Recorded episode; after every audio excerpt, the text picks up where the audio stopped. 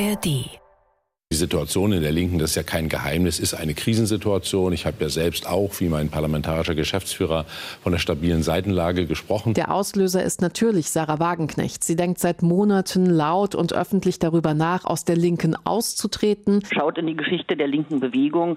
Die Aufspaltung haben die Linke nie stärker gemacht. News Junkies.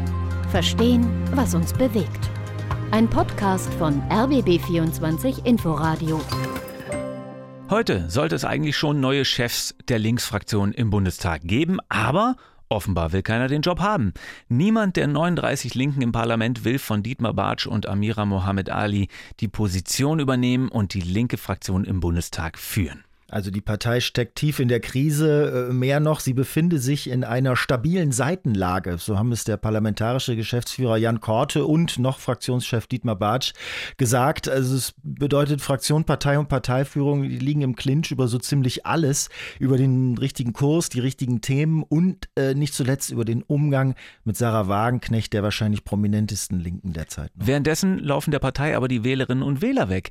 Nach aktuellen Umfragen würde die Linke wohl nicht mehr mehr in den Bundestag reinkommen, wenn jetzt gewählt werden würde. Und wenn Sarah Wagenknecht eine eigene Partei gründen würde, so wie sie es ja schon häufiger öffentlich laut gedacht hat, dann würde wohl die aktuelle Fraktion im Bundestag sogar ihren Fraktionsstatus verlieren und damit auch entscheidend an Einfluss. Was ist also los bei der Partei Die Linke? Steht die Fraktion vor dem Aus oder sogar die ganze Partei? Und was macht Sarah Wagenknecht? Und würde eine Wagenknecht-Partei nicht nur ja die Linken marginalisieren, sondern auch die AfD bedeutend schwächen? Diese Fragen beschäftigen uns heute am Montag, den 4. September 23. Die News Junkies mit Christoph Schrag und Hendrik Schröder. Guten Tag. Heute wäre also die Wahl gewesen zum neuen Fraktionsvorsitz der Linken im Bundestag, denn die aktuelle Fraktionsspitze will ja nicht mehr. Amira Mohamed Ali hatte ja angekündigt, sie würde nicht mehr kandidieren, weil sie den Umgang der Partei mit Sarah Wagenknecht falsch fand. Und Dietmar Bartsch hat später ja ebenfalls gesagt, er steht nicht mehr zur Wahl, weil er jetzt zu alt sei. Problem nur, beide müssen jetzt gegen ihren erklärten Willen doch weitermachen, weil die Wahl heute nicht stattfinden konnte. Weil den Job nämlich keiner machen will. Mhm. Und also das wurde ja letzte Woche schon klar, da war Klausurtagung der linken Fraktion in Leipzig. Ähm, also die Bundestagsfraktion ist in Beratung gegangen über, über ihren Kurs in der Opposition, über ihre Position, was so ansteht, Kindergrundsicherung, Rente, Kliniksterben und so. Und äh, da wurde schon mal vorgefühlt, wer denn den Fraktionsvorsitz wohl machen könnte. Und die Antwort war niemand. Ja, also wurde die Wahl von heute verschoben auf unbestimmte Zeit. Angeblich wollte die Parteichefin Janine Wissler sogar selber kandidieren und hat aber rechtzeitig gemerkt, sie kriegt gar keine Mehrheit für eine Wahl und jetzt machen Bartsch und Mohammed Ali eben erstmal weiter, bis auf weiteres. Damit ist klar, die Fraktion und die Partei, die stecken in einer tiefen Krise. Ja, und das bestreitet auch innerhalb der Partei niemand mehr, dass diese Krise da ist und dass sie tief ist. Dietmar Bartsch hat heute Morgen im ZDF auch nochmal ein Bild verwendet, das wohl beruhigen soll, aber ich finde, das unterstreicht auch eher, wie schlecht es um die Linke steht. Die Situation in der Linken, das ist ja kein Geheimnis, ist eine Krisensituation. Ich habe ja selbst auch, wie mein parlamentarischer Geschäftsführer, von der stabilen Seitenlage gesprochen. Stabile Seitenlage, ja. Seiner Ansicht nach soll das heißen, von dem Punkt aus kann man wieder vollständig gesund werden. Ne? Aber ich meine, es kann ja auch in die andere Richtung gehen. Also aktuell liegt die Partei ja in den Umfragen zwischen 4 und 5 Prozent, würde also vielleicht nicht mal mehr in den Bundestag kommen, wenn jetzt gewählt werden würde. Und es ist ja auch kein Wunder, weil ich meine, sie ist tief zerstritten, diese Partei. Der prominenteste Streitpunkt haben wir schon angesprochen ist wohl Sarah Wagenknecht, weil sie mit ihrer Öffentlichkeit, die sie hat und mit ihren deutlichen Abweichungen ja immer wieder von der Linie der Parteiführung die Partei tief spaltet. Ja, oder zumindest die Spaltung der Partei eher offenlegt, hm. würde ich glaube ich sagen. Denn so wie Wagenknecht bei manchen Themen tickt, also Ukraine, Gender, EU, so ticken ja auch Teile der Parteibasis. Das ist ja nicht sie alleine. Ähm, denn also die Partei, so sagt es Politikwissenschaftler Wolfgang Schröder von der Uni Kassel, mit dem haben wir länger gesprochen, ähm, die Partei streitet um ihren grundlegenden Kurs.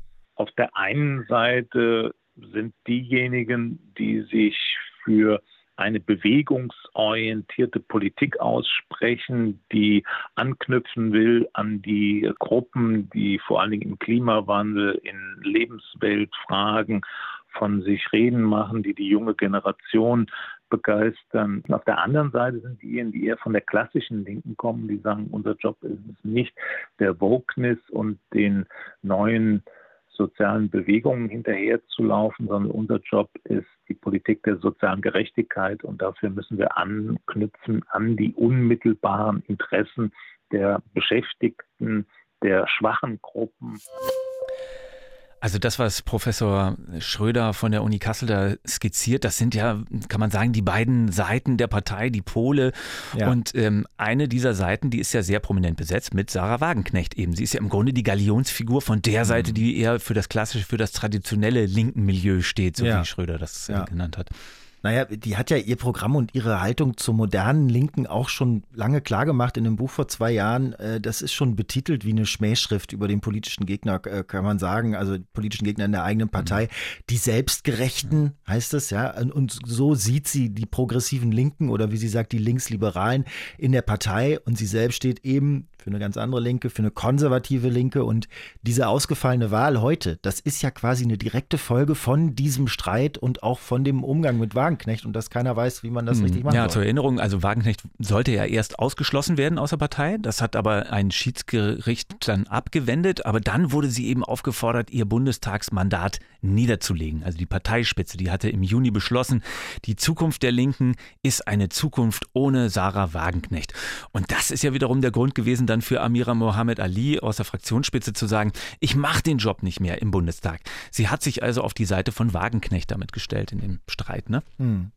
Was jetzt dazu kommt, ist ja das öffentliche Nachdenken von Wagenknecht darüber, ob sie nicht eine eigene Partei gründen sollte. Also macht sie auch nicht erst seit gestern, aber das äh, macht das Ganze ja, ja nochmal, setzt es nochmal so unter Feuer, weil wenn sie das macht, dann zieht sie ja Leute aus ihrem Lager mit und eben auch aus der aktuellen Fraktion im Bundestag. Und die würde dann ihren Fraktionsstatus verlieren. Also dafür wird es ja schon reichen, dass zwei Abgeordnete Wagenknecht in ihre neue Partei folgen und dann ist es vorbei mit der linken Fraktion im Bundestag, also dann mit dem Fraktionsstatus. Und deswegen ähm, ist das auch nachvollziehbar, dass sich jetzt zum jetzigen Zeitpunkt niemand findet, der diesen ja drohenden Untergang managen will. Ja. Also ich meine, man kann sagen, glaube ich, solange die Causa Wagenknecht nicht gelöst ist, solange Wagenknecht selbst auch noch gar nicht entschieden hat, ob und wann sie eine Partei gründen will, eine eigene, solange wird die Linke kaum aus dieser stabilen Seitenlage wieder rausfinden, oder?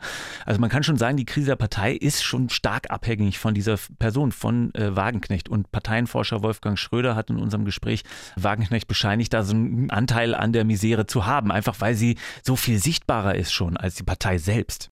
Bei ihr ist es so, dass sie eine Ikone der öffentlichen Einflussnahme ist. Sie hat eine eigene Bühne durch die Talkshows und die Veranstaltungen, zu denen sie eingeladen wird, die weit über die Reichweite der Linkspartei hinausgeht.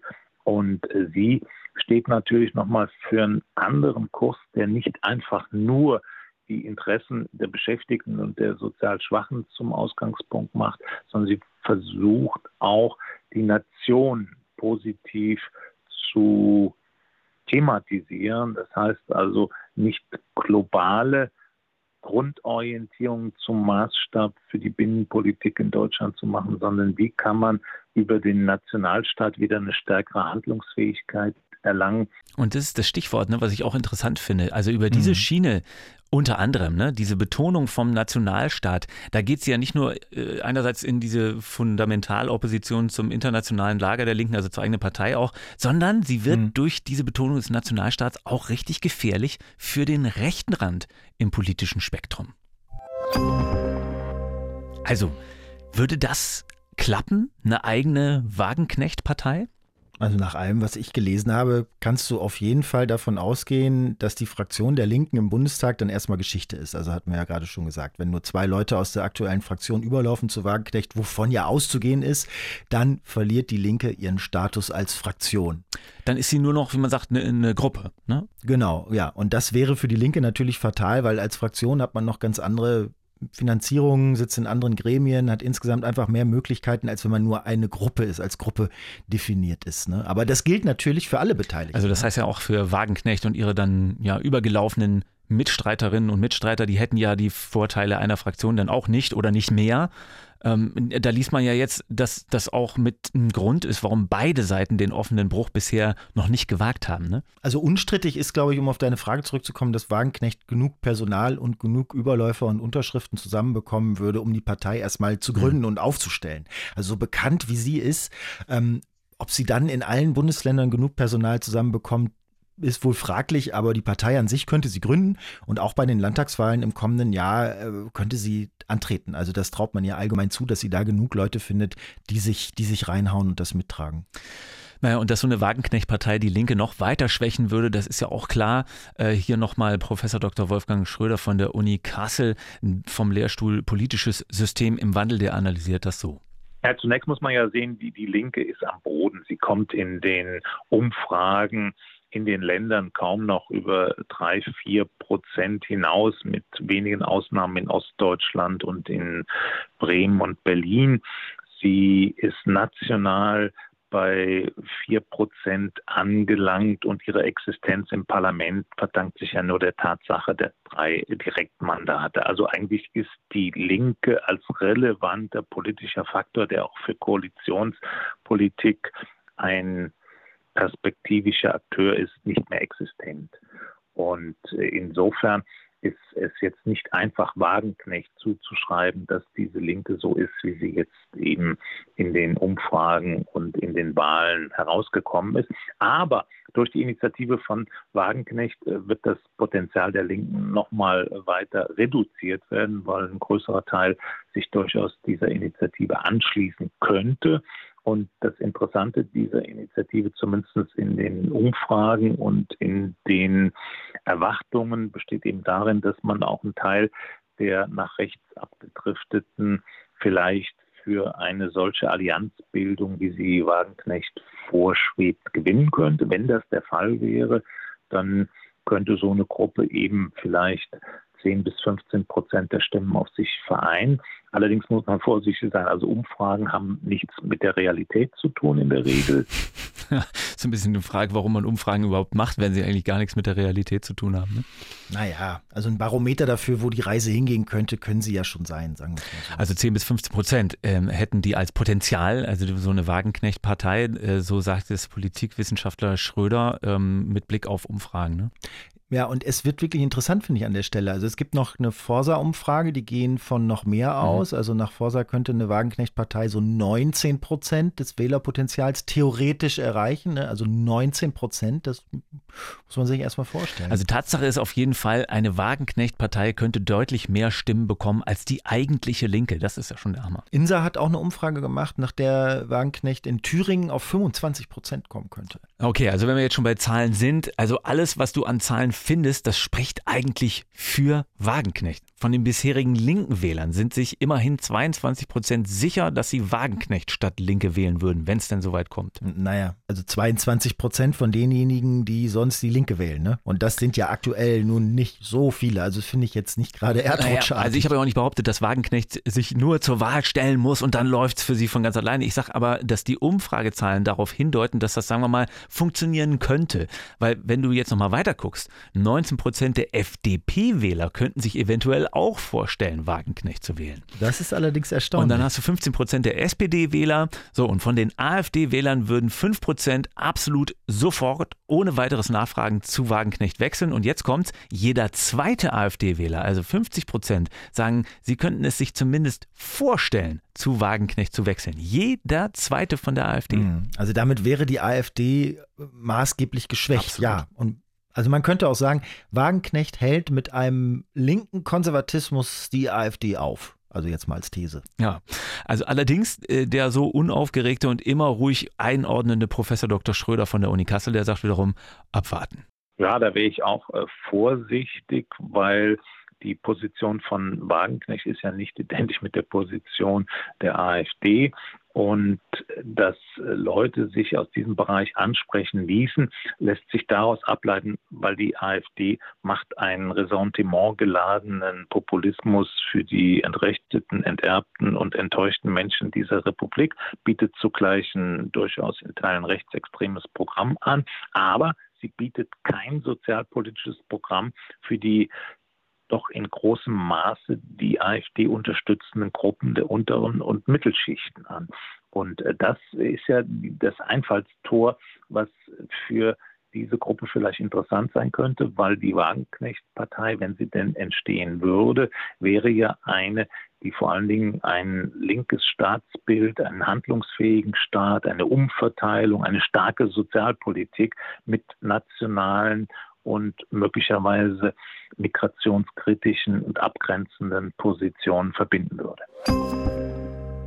Es stellt sich trotzdem die Frage, warum ist eine mögliche Wagenknecht-Partei für AfD-Wähler so interessant? Also, weil mhm. ihr Linkssein eben kein modernes Linkssein ist, sondern ein altes Linkssein? Naja, teilweise haben wir das ja schon in den Analysen von Professor Schröder gehört. Also, Wagenknecht ist eine linkskonservative, mit Betonung auf konservativ dann vielleicht, ne? Ich weiß aber nicht, wie weit sie mit ihrer Position zum Beispiel beim russischen Krieg in der Ukraine jetzt punkten mhm. kann. Also, da ist sie ja schon jemand, der sehr viel näher an Russland ist als alle anderen Parteien. Das, das alte Feindbild NATO greift bei ihr noch, also das alte linken Feindbild und sie sieht eine deutlich größere Verantwortung der NATO, also jetzt für, für, für den Krieg in der Ukraine. Mhm. Also ich glaube, man kann schon sagen, dass ihre Position ist klar anti-NATO, klar anti-EU und eher Putin verstehend. Und ich weiß nicht, meinst du, dass das aktuell so zieht? Weiß ich nicht. Ähm, aber es gibt ja auch noch andere Themen, die das vielleicht dann ausgleichen. Also sie kann halt mit diesem ganzen modernen äh, Sachen wie Diversity, kein Mensch ist illegal, Klimakampf, also mit den Slogan, die die jungen Leute so bewegen, damit kann Wagenknecht ja überhaupt gar nichts anfangen. Familie ist dagegen ganz wichtig und ganz oben und dass die Arbeiter Arbeit haben, das ist ganz, ganz wichtig. Also, hm. also ich glaube, der ganz entscheidende Faktor oder die beiden dürften sein, dass sie in Sachen Migration und Klima eben ganz anders und viel, viel konservativer tickt als das Gros ihrer, ihrer noch Genossen von der Linken. Naja, und das sind ja auch all diese Sachen, äh, die sie eben für Leute wählbar machen könnten, die bisher die AfD gewählt haben. Ich habe in der Taz einen wirklich stark geschriebenen Meinungsartikel gelesen vom Kollegen Jan Vettersen unter der Überschrift Gründet euch endlich. Und da ist der Kollege der absoluten Meinung, dass sich die Wagenknecht-Partei lieber heute als morgen gründen sollte. Und zwar aus dem einzigen Grund der AfD, das Wasser abzugraben. Mhm. Und er sagt also so im Tenor, klar, die alte Linke wäre damit wahrscheinlich durch oder auf jeden Fall noch viel mehr an den Rand getrieben, aber das wäre es wert.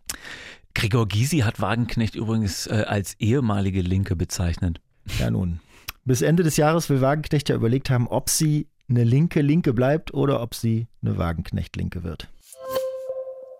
Das waren die News Junkies für heute mit Christoph Schrag und Hendrik Schröder. Und wenn ihr es generell spannend findet, was bei Wahlen so passiert und wie sich Mehrheiten verschieben können oder eben auch nicht, dann empfehlen wir euch einen neuen Podcast der Kollegen vom Bayerischen Rundfunk. Denn auch in Bayern sind demnächst Landtagswahlen und da stellen sich natürlich die Fragen, warum ist in Bayern auch politisch immer alles ein bisschen anders als im Rest der Republik? Das beantwortet der Podcast. Immer diese Bayern gibt es ab dem 8.9. in der ARD Audiothek und überall, wo es Podcasts gibt. Und gibt es eben dort morgen wieder. Tschüss, ciao. Bis dann. News Junkies. Verstehen, was uns bewegt. Ein Podcast von RBB24 Inforadio. Wir lieben das Warum.